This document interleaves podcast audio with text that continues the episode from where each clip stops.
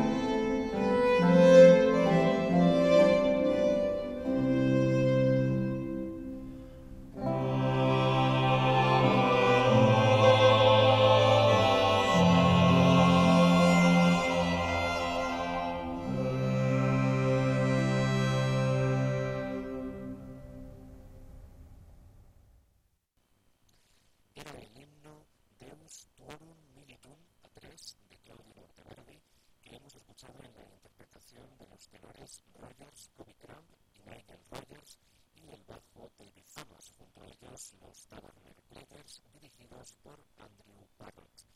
De esta forma hemos comenzado este programa de música sacra, de contenido litúrgico y religioso en la radio de la Virgen, Radio en clave de Dios. Este espacio que hoy les propone un viaje por la Venecia del 600, la Serenísima República de Venecia, en la que sirvió durante sus últimos años el compositor nacido en Cremona, Claudio Monteverdi este compositor que fue un auténtico renovador de la música en su época, ya que tanto en sus óperas, grandísimo compositor de óperas, se le reconoce en la primera ópera de la historia, Orfeo, del año 1607, aunque hay un debate muy amplio respecto a cuál es la primera ópera de la historia, también sus madrigales, esas colecciones de hasta nueve libros de madrigales, la hazaña la época, y por otro lado su producción religiosa. Renovó en estos tres géneros Claudio Monteverdi, desde el Renacimiento del que parte la polifonía renacentista hasta el barroco, aunando pues, las técnicas propias derechas del canto llano, de la polifonía renacentista con las técnicas del concierto italiano. De hecho, llegó a crear lo que se llama como estilo concertato y también la monodia, la monodia que es ese canto pues, solo de los voces solistas eh, desplegando los eh, que luego serán los afecti barrocos, los afectos de la música barroca. Pues en este espacio, en Clave de Dios, le dedicamos a Claudio Monteverde dos programas hace ya algún tiempo, centrados en su obra más emblemática eh, dentro de su producción sacra, que son los Vestro de la Beata Virgine, las eh, vísperas de la Beata Virgen. Esa colección también gigantesca que aúna la liturgia de vísperas con musicalizaciones varias entre los salmos de la liturgia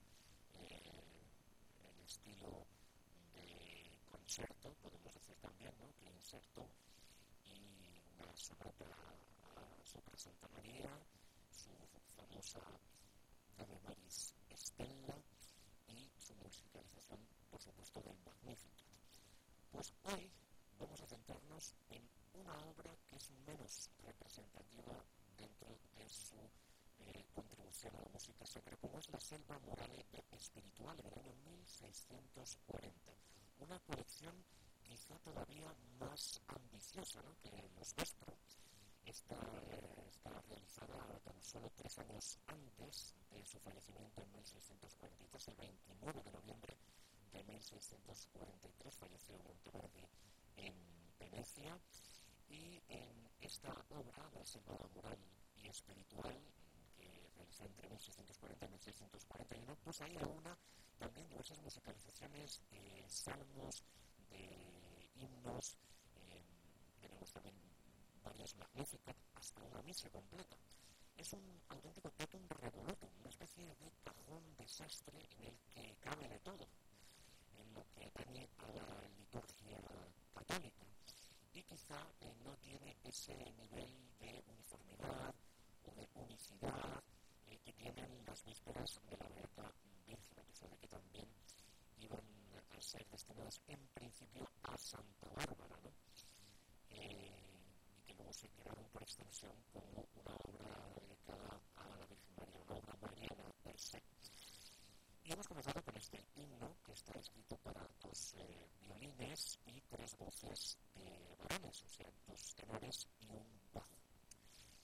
A continuación vamos a quedarnos con una pieza realmente bellísima dentro de esta selva moral y espiritual que eh, fue editada por eh, Bartolomeo Magni. De hecho, el título completo de esta selva moral y espiritual es Selva Morale e Spirituale di Claudio Monteverde, maestro di capella della Serenissima Repubblica di Venezia legata alla Sacra Cesaria Maestra dell'Imperatrice Eleonora Gonzaga, con licenza dai superiori Ampliugileggio in Venezia, dice 1640 presso Bartolomeo Maggi. Esta es toda la anotación en italiano de la primera página de la portada de esta colección de música sacra de Claudio Monteverde. Vamos a quedarnos con el motete Jubilet Totas Civitas a continuación. Es un solo de soprano en diálogo, que es un procedimiento, este de en diálogo, que significa, pues eso, en diálogo, muy usado, muy común en la música madrigalística sacra del propio Monteverdi. De hecho, en principio tenemos una voz de soprano que aquí entona en Kirby y se le añade después como una especie de eco, como una réplica, otra voz de soprano. Aquí Emily Van Evera, en esta grabación con instrumentos de época que estamos utilizando, dirigido por Andrew Parrott. Escuchamos este techado de eh, refinamiento presenta aquí Monteverdi en esta realmente eh, ambiciosa y amplia colección Selva Moral y Espiritual del año 1640. Motete Jubilet Totes Civitas.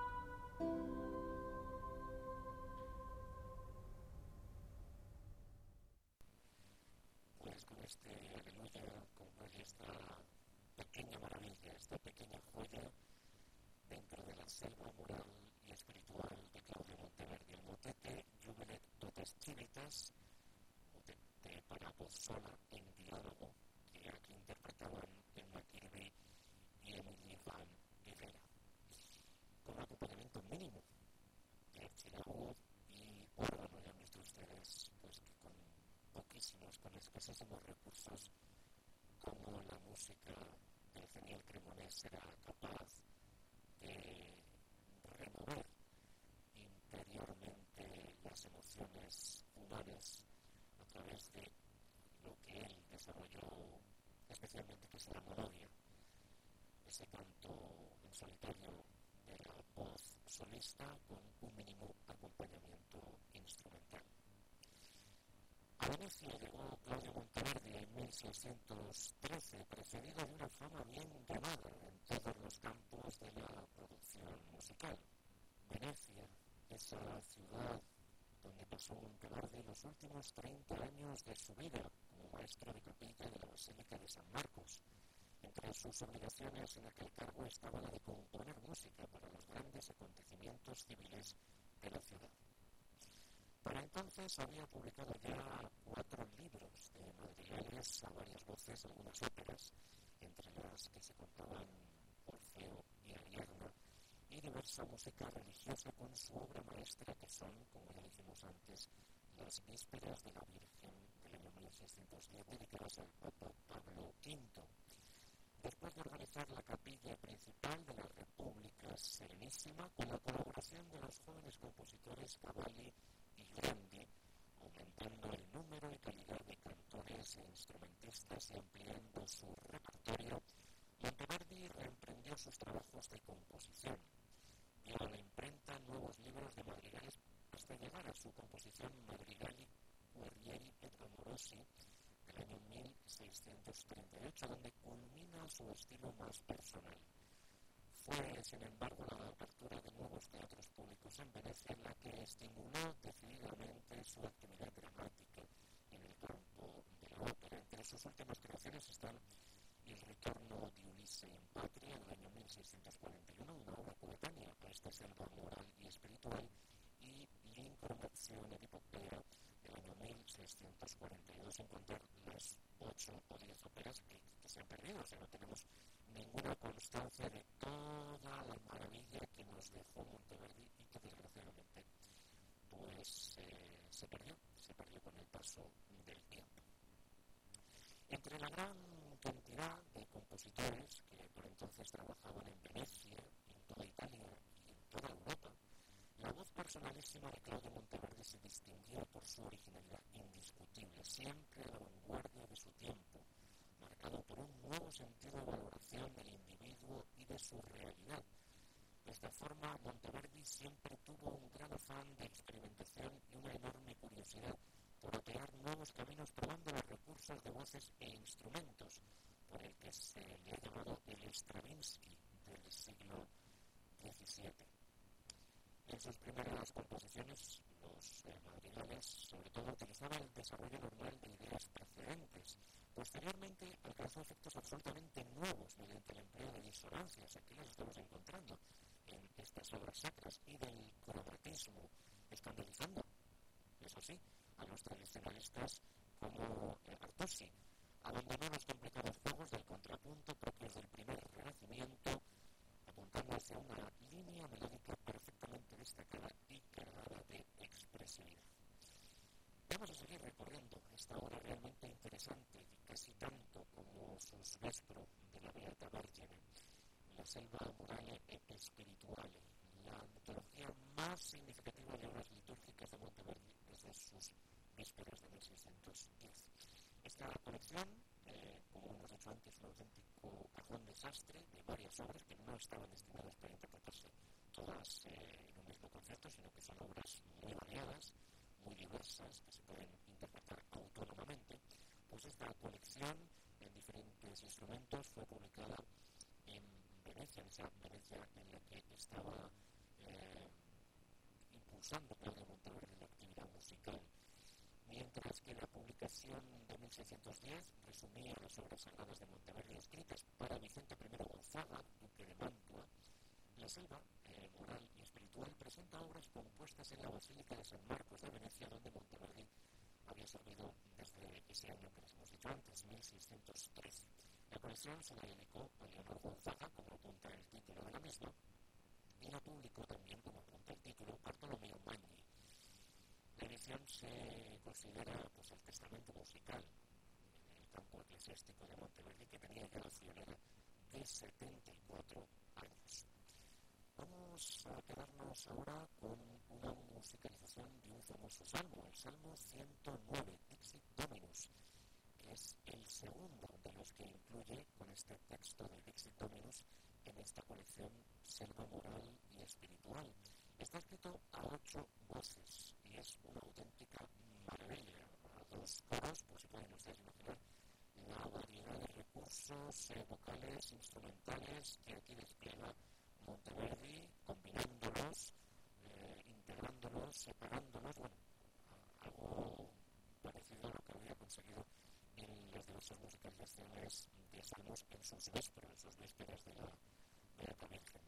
Este famoso salmo, oráculo del Señor a mi Señor, siéntate a mi derecha y haré de tus enemigos estrado de tus pies. Pues vamos a quedarnos ya con este Salmo 109 de la selva moral y espiritual del divino Monteverdi. Dixit,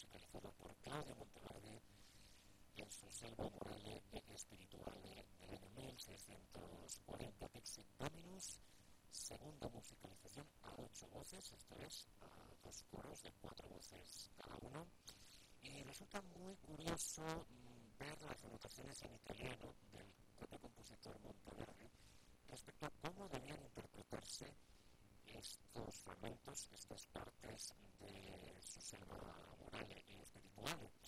Concretamente, en este Dixit Dominus, a ocho voces, nos dice Dixit secondo auto bozzi concertato con gli stessi strumenti del primo in el medesimo modo. Esto es, voces concertantes con los mismos instrumentos del primer salmo, o sea, del primero que también llevaba esa, ese texto, esa musicalización del, número del Salmo 109. Y es que el primero, que también lleva ocho voces, nos dice que eh, es el Dixit primo autobozzi concertato con due violini e quattro viole, un tromboni quali se portasse l'accidente a un così non lasciare. Sea, dos eh, violines, eh, cuatro violas con trombones que realizaban ¿no?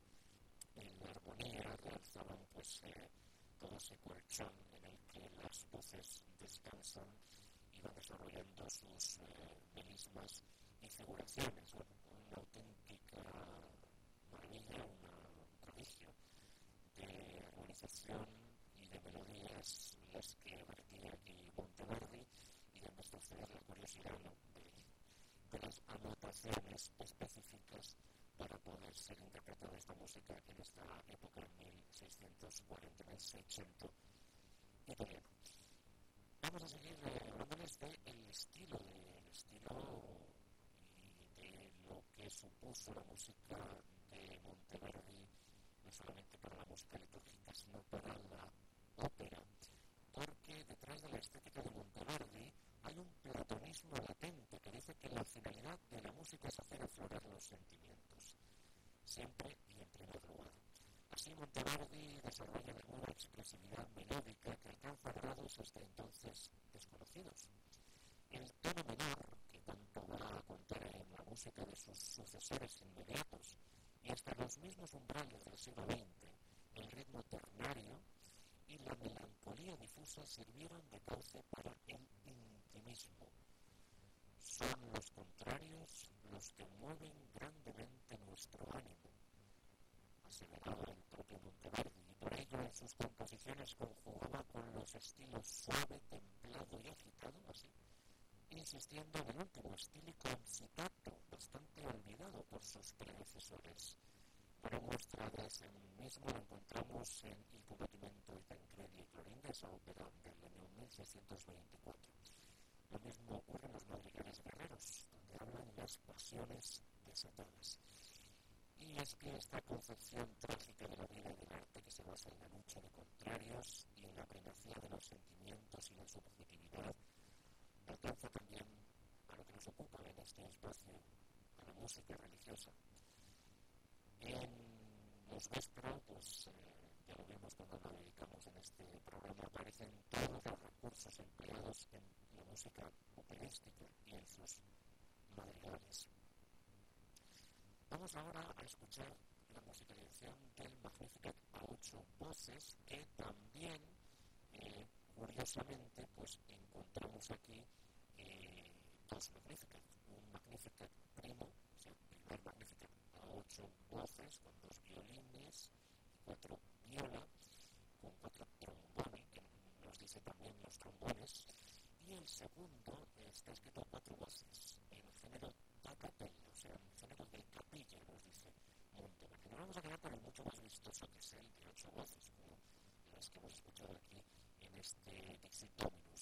Un Magnificat en el que pues todo está puesto al servicio del texto, o sea, toda figuración, todo melisma, todo tratamiento armónico, eh, instrumentación, incluso todo está al servicio de ese texto, de ese Magnificat que eh, rezamos en eh, la oración de vísperas. Magnificat primo a ocho voces, con dos violines y cuatro violas, y además el aderezo, el acompañamiento además en la instrumentación de cuatro trombones eh, para darle todavía más vistosidad, más colorido a la orquesta. Es lo que vamos a escuchar ahora a continuación en este programa dedicado a la selva morale en espirituale de don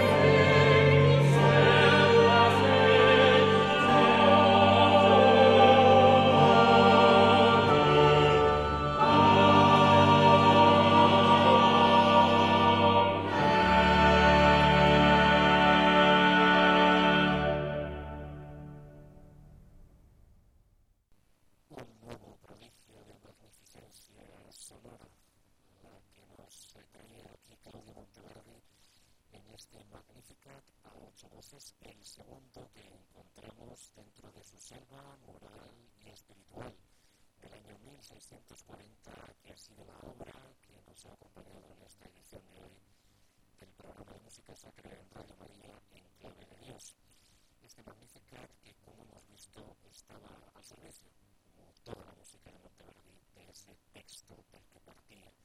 De hecho, hay un detalle muy curioso en este Magnificat cuando el texto dice Fetse potencia, parece que las voces están pues eh, describiendo esa potencia, ese halo de grandeza de, del Señor en este Magnificat, en este texto de la liturgia de vísperas. Esta versión que hemos utilizado tiene cantantes eh, de auténtico renombre como Emma Kirby, la soprano. También tenemos a la también soprano Emily Van al tenor Rogers eh, Crowd, al grandísimo Nigel Rogers, también tenor, eh, al tenor Joseph Cornwall. También tenemos a otro tenor, a Charles Daniels, y a los bajos David Thomas y Richard Savage cuando estaban todas las voces eh, cantando a la vez, todo el conjunto ese estilo concertato, ese, esa nueva eh, práctica, nueva práctica, que es la que estableció Monteverdi, pues ahí teníamos una frecuente presencia de disonancias, ¿no? que, que creaban esa inestabilidad en el, discurso eh, sonoro que sacude e inquieta, ¿no? Eh, hasta resolverse en una armonía serena, siempre resolviendo Monteverdi para crear eh, esa rúbrica final ¿no? eh, más grata al, al, oído, para que no haya ese clima de disonancia áspera que no lo son en absoluto, ¿no? porque solo las utiliza en ocasiones que requiere el texto y la expresividad vocal, eh, instrumental y musical en definitiva. Espero que haya sido de su agrado este espacio dedicado a la selva Solamente unas brevísimas pinceladitas, ¿no? unos cuantos, unos escasos números de esa amplísima eh, gama que, que, que nos eh, eh, trae aquí, que nos presenta Monteverdi en esta espléndida obra que desarrollada que sus vísperas de la Beata Virgen. Y nos vamos a despedir con otro himno mariano del Magnífica para ocho voces. Vamos a pasar al Salve Regina a dos, en este caso un dúo de sopranos que aplique el concepto de monodia desarrollado por Claudia Monteverdi en su prima práctica y que aquí escuchamos con las voces en canon, en ocasiones en unísono, contestándose una a la otra y un dúo en el que les animo a que presten mucha atención a la frase arte suspiramos dementes excelentes de verán ustedes que es un auténtico tratado de afectos barrocos. Les proponemos la interpretación de Harry Christophers al frente del conjunto de Sixteen, un espléndido grupo de música antigua, también con instrumentos de época, con el que vamos a finalizar este espacio de música sacra que tiene una dirección de correo electrónico a su completa disposición para cualquier duda o sugerencia relacionada con la temática de este programa. Es la siguiente, en clave de Dios, arroba. Sin más me despido de todos ustedes hasta el próximo espacio y continúen en nuestra sintonía, en la sintonía de Radio María. Y no olviden ser muy felices. Hasta pronto.